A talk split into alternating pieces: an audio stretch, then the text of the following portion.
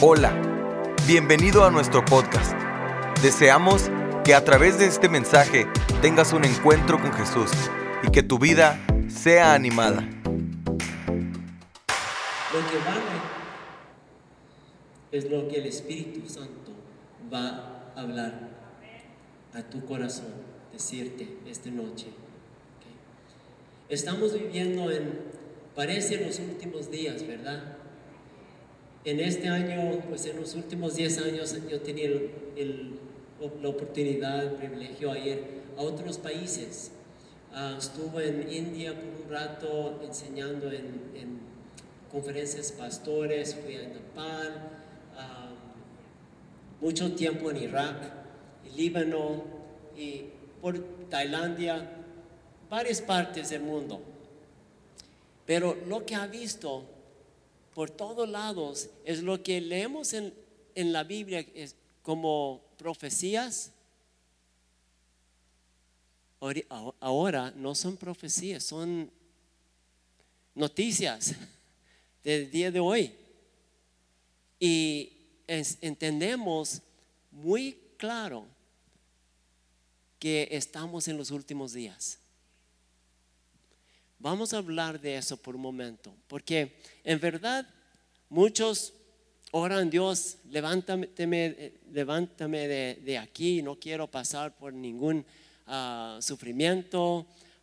Ah, pues otros andan planeando para el día de desastre y juntando cosas, armas y comida y cualquier cosa. Pero como cristianos, ¿qué es nuestra responsabilidad? ¿Qué debemos estar haciendo? Queremos ver en la, Biblia, en Timoteo, según Timoteo 3, vamos a leer como una poquito vista de lo, cómo va a ser la iglesia en los últimos días, cuando ya va llegando los últimos días. Y es muy importante que entendemos eso porque nosotros somos la iglesia, somos el cuerpo de Dios. Cristo es la cabeza y adoramos y podemos estar aquí toda la noche adorando. Es, es un gran placer y un día vamos a estar cantando y adorando con cánticos nuevos por eternidad, ¿verdad? Pero en 2 Timoteo 3 empieza así. También debes saber esto, que en los postreros, postreros, postreros días vendrán tiempos peligrosos. Y sigue hablando. Vamos a leer versículo 5. que tendrán apariencia, apariencia de piedad, pero negarán la eficacia de ella. A estos evita. ¿Qué quiere decir eso? Pues claro que no están hablando del mundo, están hablando de la iglesia, que tiene una forma de piedad, pero no hay poder. ¿Qué tipo de poder está hablando Pablo aquí? El poder del que el mismo poder que caminó Cristo cuando estuvo aquí en este mundo. ¿Estamos viendo eso? Estamos ¿Qué pasa cuando lo que porque lo que yo estoy viendo en muchas iglesias es batallan con depresiones y con, con tantas cosas que, que hay psicólogos, hay consejeros, hay, hay más pastillas. ¿Y por qué buscamos las, las respuestas en las cosas del mundo? ¿Por qué no vamos directamente a Dios primero para ver su poder? ¿Confiamos en Él? Claro, todos vamos a decir que confiamos en Dios. Pero cuando pasa esas cosas y, y nuestros hijos andan mal o no tenemos dinero para los biles, ¿qué hacemos? ¿Preocupas? ¿Tienes temor? ¿Empiezas a preocuparse? Porque es muy importante que entendemos, lo que Dios quiere es que lo conocemos a Él. Y cuando conocemos a Él como Él quiere que conocemos, no preocupamos, no temoramos. ¿Por qué? Porque conocemos a Él, sabemos que Él está a nuestro lado. Para los jóvenes que han visto la película Thor, ¿has visto la película Thor? Es un, un pues, Dios del, del norte, no sé de dónde, pero tiene su martillo de pues de poder y cuando lo ves en un película así y, lo ves una persona que es un semi-god, es un semi-dios, pero es fuerte, es poderoso, es grande. Si, eres, si él era tu amigo, ¿Lo vas a preocuparse cuando los gente están abusándote? No, no. Él, mira, es mi amigo. Él te va, ¿verdad? No vas a tener ningún problema diciendo en tu cara. Porque yo tengo mi amigo aquí atrás de mí. Y si tú quieres hacer cualquier cosa a mí, tienes que pelear con él. Así vamos a hacer, ¿verdad? Pero con Cristo, ¿por qué no podemos decir lo mismo? Porque Cristo es millones veces más grande que Thor. ¿Por qué no tenemos lo mismo confianza en Él? ¿Sabes por qué? No lo conocemos a Él como Él quiere que conocemos. Y este es lo que Dios está diciendo aquí. Mira, en versículo Siete, todavía hablando de la iglesia. Está siempre, están aprendiendo, pero y nunca pueden llegar al conocimiento de la verdad. Mira, siempre vamos a los estudios bíblicos, estamos aprendiendo y aprendiendo, aprendiendo, y sabemos la Biblia es del, del principio al fin, pero todavía preocupamos todavía no estamos caminando en el amor de Dios, en el poder de Dios. ¿Por qué?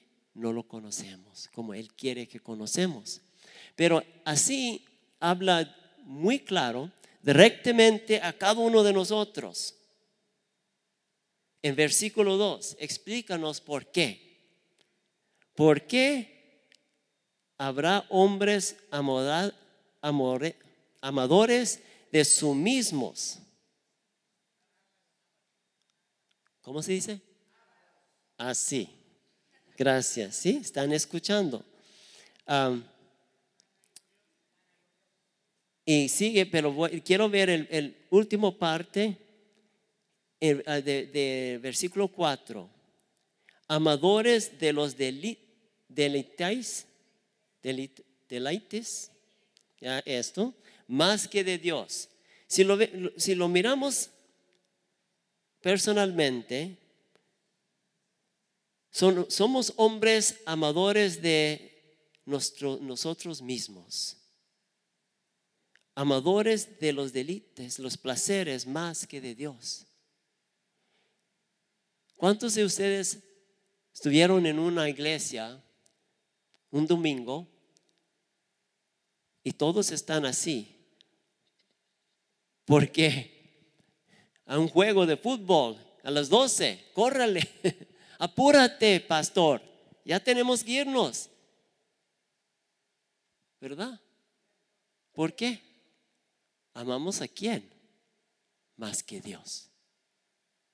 Y este es un problema, porque lo que pasa es que empezamos a conformamos al mundo. En Romanos 12, 2, ¿qué dice? No sea conformado al mundo, pero transformado ¿Cómo? ¿Y para qué? Vamos a verlo muy rápido, ¿ok? Romanos 12, 2. No os conformáis a este siglo, sino transformaos por medio de la renovación de, vuestro entendimiento, para que comprobáis cuál sea la buena voluntad de Dios, agradable y perfecta. Yo quiero que damos cuenta y ponemos atención en eso, para que sea la buena voluntad de Dios. ¿Por qué es tan importante esto?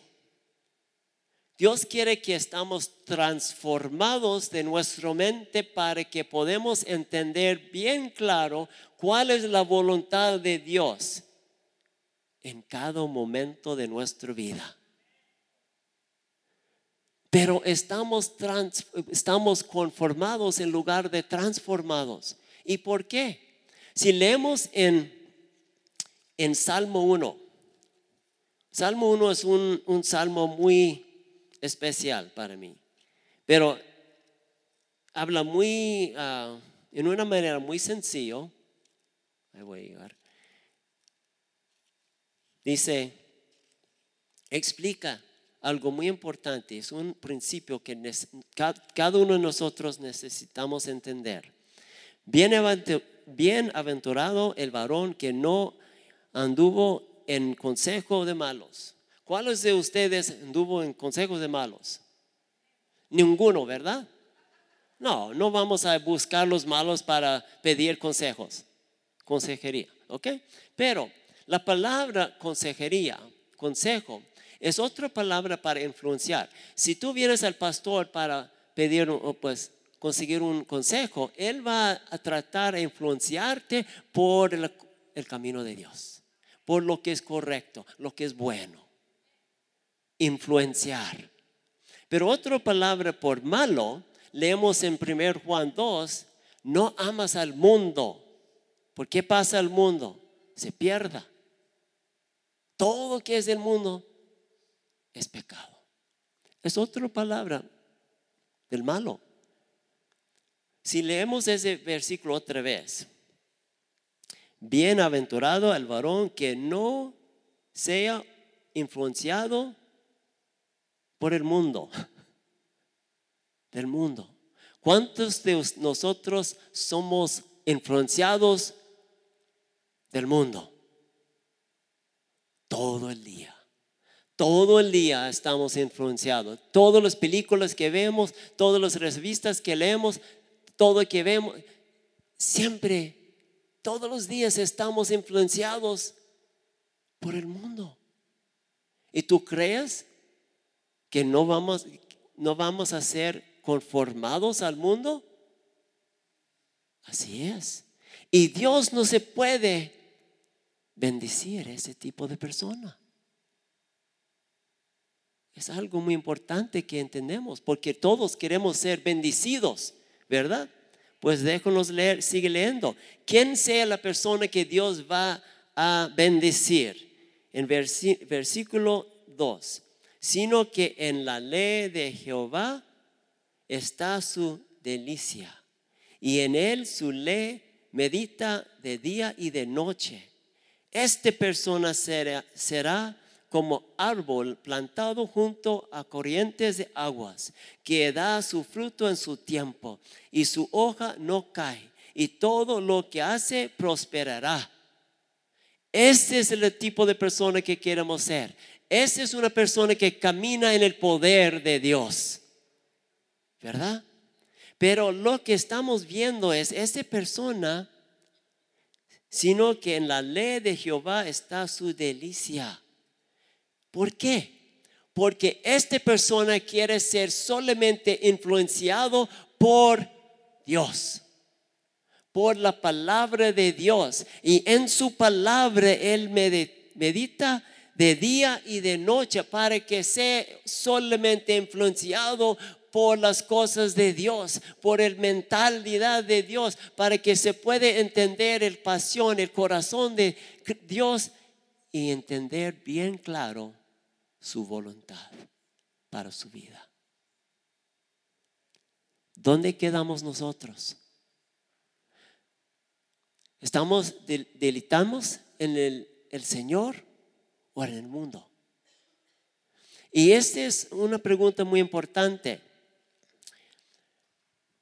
Yo estuve en uh, Inglaterra enseñando en un instituto bíblico y estamos hablando, el tema era la diferencia entre los llamados y los elegidos. Cristo dijo, muchos son los llamados, todos somos llamados, pero pocos, muy pocos son los elegidos. ¿Qué es la diferencia? ¿Y qué es necesario para ser uno de los elegidos? Y esa fue la plática de ese día. No tenemos tiempo para dar toda la plática, pero lo voy a mencionar lo muy, muy breve. Había cuatro cosas que son necesarias para ser uno de los elegidos. Y miramos a, a Pedro, porque hay una historia en la Biblia donde Pedro caminó sobre el agua. ¿Cuántos de ustedes conocen esta historia? ¿Sí? ¿Todas? Bueno, primero vino Cristo caminando sobre el agua, ¿verdad? Y sabemos que también Pedro caminó sobre el agua. Había doce discípulos en este barco. ¿Por qué fue solamente Pedro escogido para caminar sobre el agua? Porque yo puedo decirte, si yo estuve en ese barco y tenía la oportunidad de caminar sobre el agua, yo también iba a bajar del barco. ¿Por qué fue solamente Pedro? ¿Por qué fue el único escogido para caminar sobre el agua? ¿Qué tenía él que no tenía los otros discípulos en ese momento? Pues muchos dicen, pues él tenía fe. No, él no tenía fe. Pero lo que él tenía era el deseo el deseo hacer acercarse a Cristo ahí en, el mar, el deseo caminar en el poder sobrenatural de Dios, el deseo, pero él no era tonto. ¿De dónde vino ese deseo? Pues ese es un punto muy importante. En Salmo 37.4 dice, si deleitáis en el Señor, Él te da los deseos de tu corazón. Pues nosotros queremos ver eso, que pues traducirlo como dice, si yo amo a Dios, Él va a darme todo lo que yo quiero.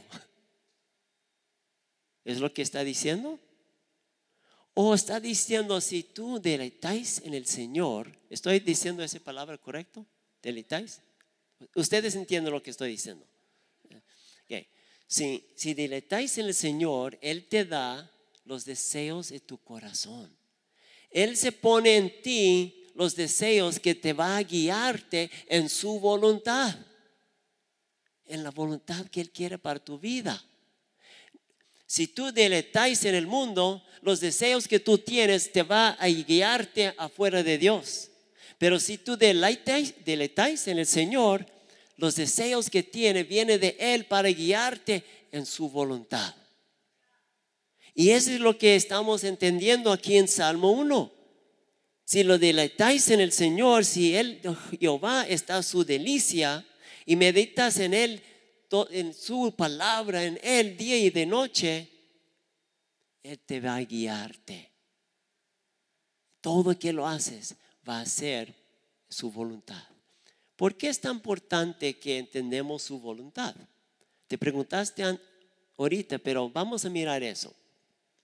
Cristo dijo en Mateo 7, no todos que me dicen Señor va a entrar en el reino de Dios. Solamente los que hacen la voluntad de mi Padre. Oh, lo vemos. ¿Por qué es tan importante entender la voluntad de Dios? Porque Dios quiere que somos conformados a Él para entender bien claro cuál es su voluntad para nuestra vida. ¿Ok? Pues hay una pregunta para ustedes. ¿Por qué vino Cristo al mundo? ¿Cómo? ¿Por qué? ¿Para salvarnos? Es cierto, Él fue nuestro Salvador, Él fue nuestro ejemplo, Él, él pues hizo muchas cosas, pero en verdad ese no fue razón que Él vino. Ah, No, tu, tu- pastor no está enseñándote mal, ¿ok? Pero en, en los, palas- los palabras de Cristo, Él dijo, yo vino solamente para hacer la voluntad de mi Padre porque Él me envió. Él vino porque su Padre lo envió. Y en, en- en el jardín de Getsemaní, Él pidió de su Padre, Padre, si es posible, pase esa copa de mí pero no mi voluntad, solamente la tuya. Yo vino para cumplir tu voluntad. Y también Cristo dijo, y como mi Padre me envi- envió a mí, envió a ti. Somos aquí solamente para cumplir la voluntad de nuestro Padre. Por esta razón es tan importante que estamos conformados a Él y entendemos bien, claro, cuál es su voluntad. Yo trabajé por muchos años con satanistas y gente que adoraron a Satán. Y aprendí una cosa. Te voy a preguntar, ¿por qué, por qué vino Satán a este mundo? Porque, porque sabemos que él era Lucifer, ¿verdad? ¿Por qué estaba echado de afuera del cielo? Bueno, vamos a ponerlos en palabras más sencillos. Un día, él levantó y dijo, Dios, día de hoy voy a hacer mi propia vol- voluntad en lugar de la tuya.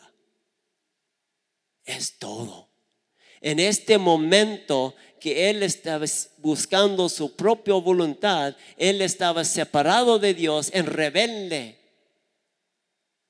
Y ahora Él anda por todo el mundo buscando los que van a seguir su ejemplo y hacen su propia voluntad. Anton LaVey es el sacerdote altísimo en la iglesia de Satán en California. Y él dijo, si tú- quieres ser el mejor satanista posible, solamente sigues el primer ley del libro de Satán que es? Haga tu propia voluntad. Es todo. Y ese es un problema, porque este es el sueño de Norteamérica.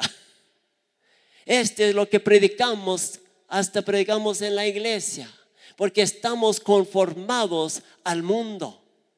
Hasta que, mira, ¿cuántos de ustedes oyeron o ha dicho, mijo, ¿qué quieres hacer cuando estás grande? Parece una buena pregunta. Póngalos a pensar en su futuro. Pero en verdad no es bíblico.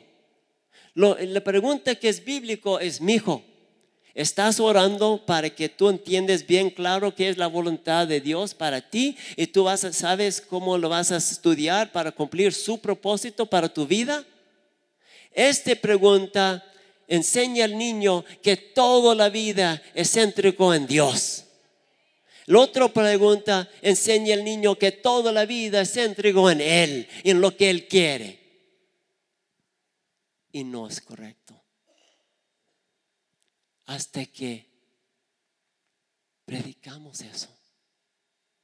Y Cristo está diciendo que mira, estamos llegando a los últimos días y como leemos pri- pri- primer versículos y van, van a ser días peligrosos. Días cuando podemos caer, porque el diablo se va a meter por todos lados y engañarnos para creer cosas que no son. Dios está pidiendo a nosotros que regresamos a Él. pero en arrepentimiento. Siguiendo con Pedro, él tenía el deseo, Dios puso en él el deseo a caminar sobre el agua, pero no tenía la fe. Y no podemos hacer nada sin fe. La Biblia dice que todo que no está hecho por fe es pecado y sin fe es imposible agradar al Señor. Ok, parece que fe es muy importante, ¿verdad? ¿Quién puede decirme qué es? ¿Cómo se, ¿Qué significa fe? Porque si yo no sé qué significa fe, ¿cómo es posible que voy a caminar en fe?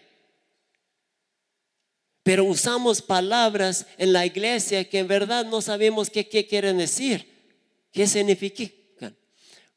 Vamos a mirar la significancia más sencillo para que podamos aplicarlo, aplicarlo a nuestra vida.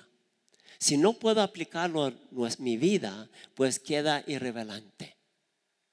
Y Pedro miró a Cristo y dijo, Cristo, si tú me dices ven, yo voy a ti. Yo me baja de ese barco. Y oyó las palabras, voz de Cristo diciendo, ven Pedro. En este momento Pedro recibió la fe, porque fe viene de oír, oír de la palabra de Dios. Y en ese momento oyó las palabras de Cristo, de Dios, diciendo, ven Pedro. Y él sabía bien, sin duda, que podía caminar sobre el agua. Porque él tenía un, ¿tú crees? Porque él tenía un, un coraje tan fuerte para hacer una tontería que pensar que puede caminar sobre el agua? No, porque fue la voluntad de Dios. Y en palabras más sencillas, fe es la confianza que Dios nos da de su voluntad para que podamos caminar en el poder de Dios. Él recibió la fe. Pero en Santiago dice, fe sin acción no vale nada. Sí, tú puedes saber que en la voluntad de Dios, pero si no haces nada, no vale nada. Él tenía que actuar. Y para mí eso es lo que quiere decir creer.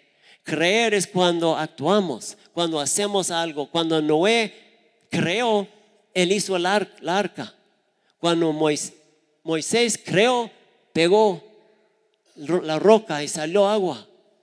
Cuando Abraham creó, se llevó su su hijo Isaac a la montaña. Hicieron algo. Recibieron la fe, recibieron las instrucciones de Dios, su voluntad, de su voluntad, pero ellos tenían que creer también.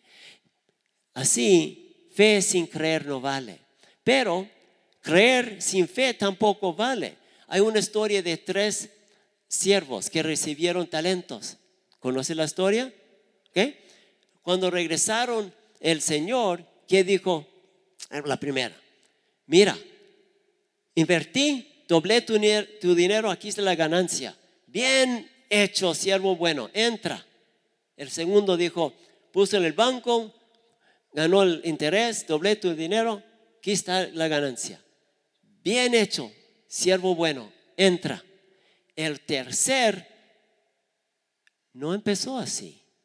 Si lees esa historia, dice, empieza, empieza así. Eh, dijo, Señor, yo te conoce. Pues fue claro que no, en verdad no lo conocía, porque si lo conocía iba a saber su voluntad y lo que quería hacer con ese dinero. Los otros no tenían que decir, Señor, te conocemos. Ellos no tenían que decir eso porque fue claro que conocieron, conocieron su corazón, su voluntad y lo que querían hacer con ese dinero. Pero el tercer dijo, yo te conoce, yo sé que tú eres trabajadora y, trabajadora y todo, pero yo hizo lo que yo creía que era bueno. Mira, lo guardé, aquí está tu dinero.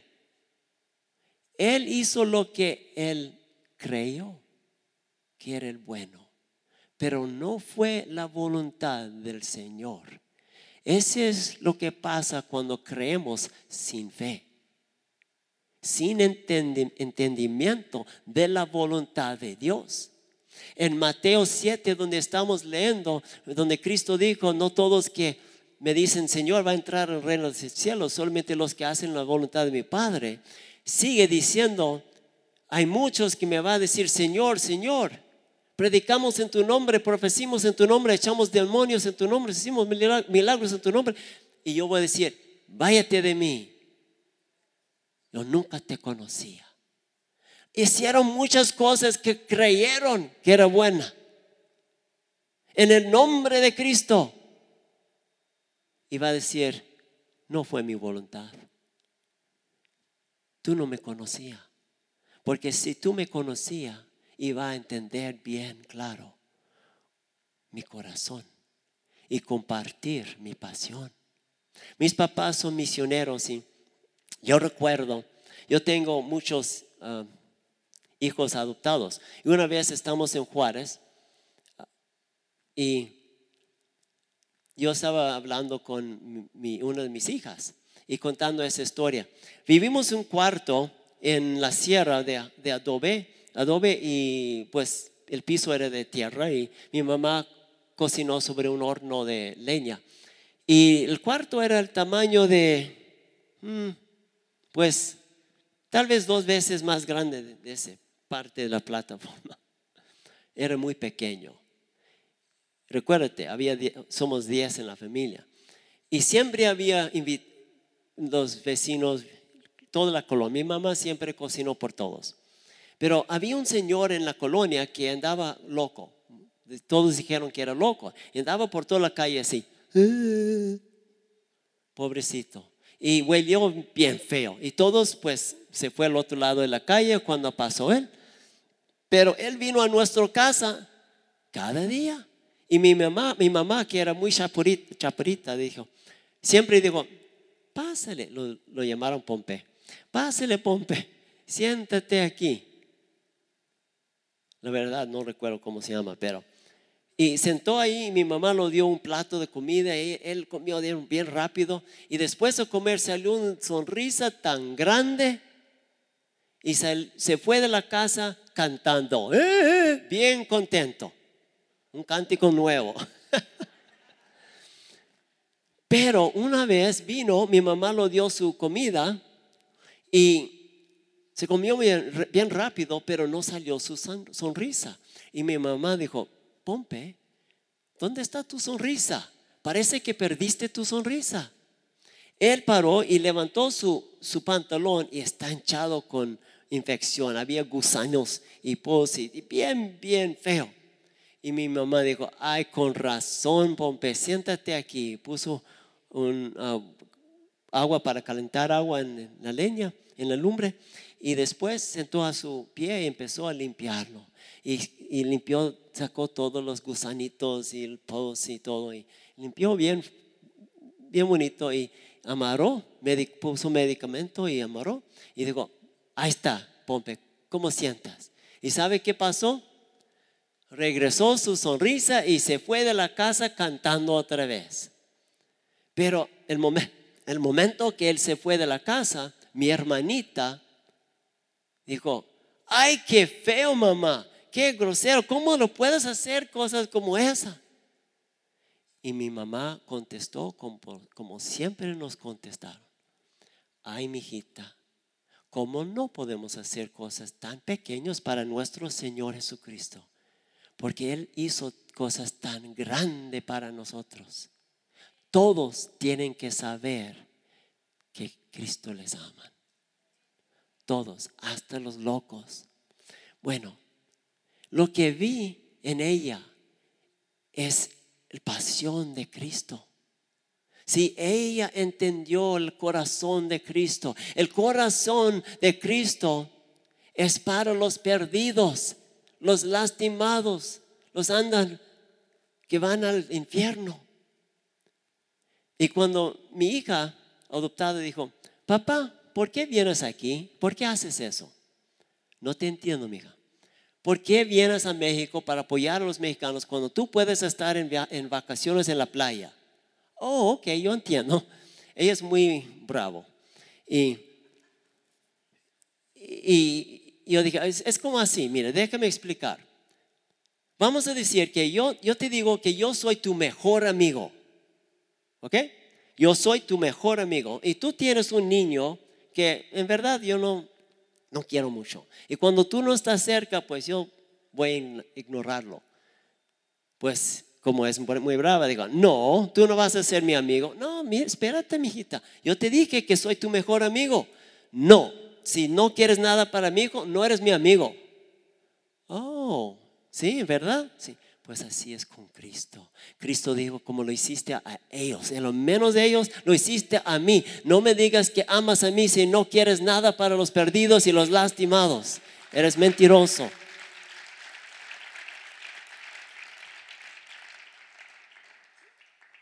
Dios quiere que conocemos a Él. Cuando conocemos a Él vamos a entender bien claro su corazón, su pasión y lo vamos a compartirlo porque no tenemos otra opción. Pues ella me dijo, no te entiendo completamente. Yo leí ese versículo, pero y yo dije, pues sabes qué, mira, yo tengo un libro del, con fotos de la guerra de Vietnam. Y cuando abre el libro, hay una foto ahí de, donde la señora no tiene brazos, se ha cortado.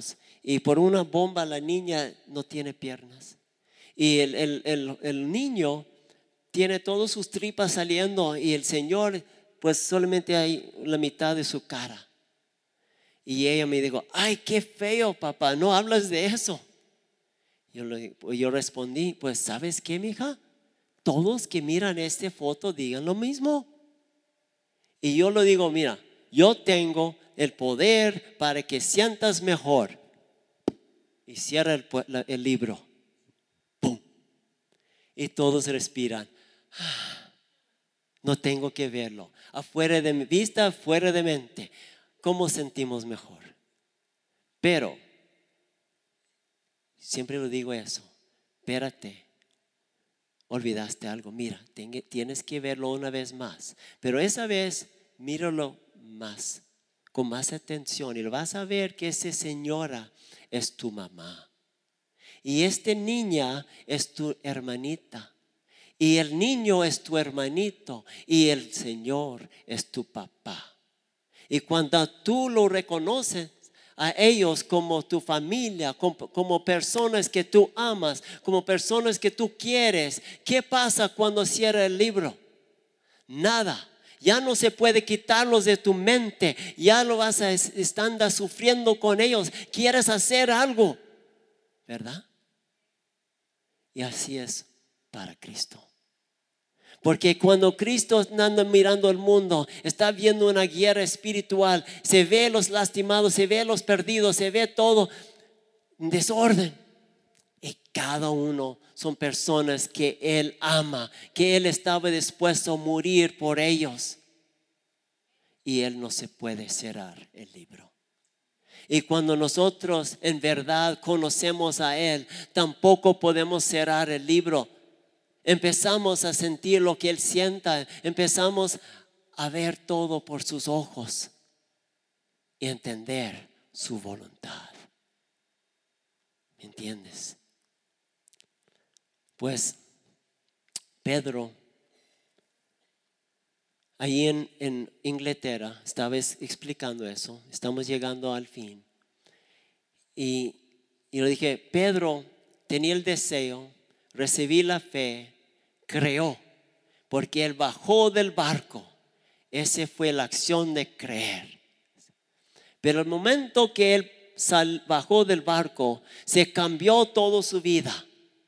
Porque ahora él no estaba en su seguridad de ser humano, hecho de ser humano, que se llama barco. Los otros discípulos podían ver, ver por todos lados, pero Pedro no él tenía que enfocarse en Cristo porque todo fue más peligroso. Ah, el viento fue más fuerte, las alas más altos. Y Cristo dijo, bendecidos son los que caminan por fe y no por ver, no por vista, ¿verdad? ¿Qué quiere decir eso? Vista es viendo las circunstancias. El diablo siempre va manipulando las circunstancias porque por las circunstancias él puede manipular nuestras emociones. Yo te puedo manipularte. Mira, si yo te digo que cada uno de ustedes son hermosos y te doy 10 mil dólares a cada uno, vaya a comprar algo, vas a sentir bien, ¿verdad? Pero si yo te digo que tú eres bien feo y te dan una patada, vas a sentir mal. Yo estoy manipulando las circunstancias para que tú sientas algo en la carne. Y si tú eres una persona que siempre reacciones por lo que sientas, por tus propias emociones, yo tengo control de ti. Así es como trabaja el diablo. Él siempre anda manipulando las circunstancias, creyendo que tú vas a reaccionar en la carne, Él puede tomar control de ti. Cristo dijo, no caminas por la vista, por lo que está pasando, las circunstancias no importa. la única cosa que importa es mi voluntad. Esta es la fe que tú debes caminar.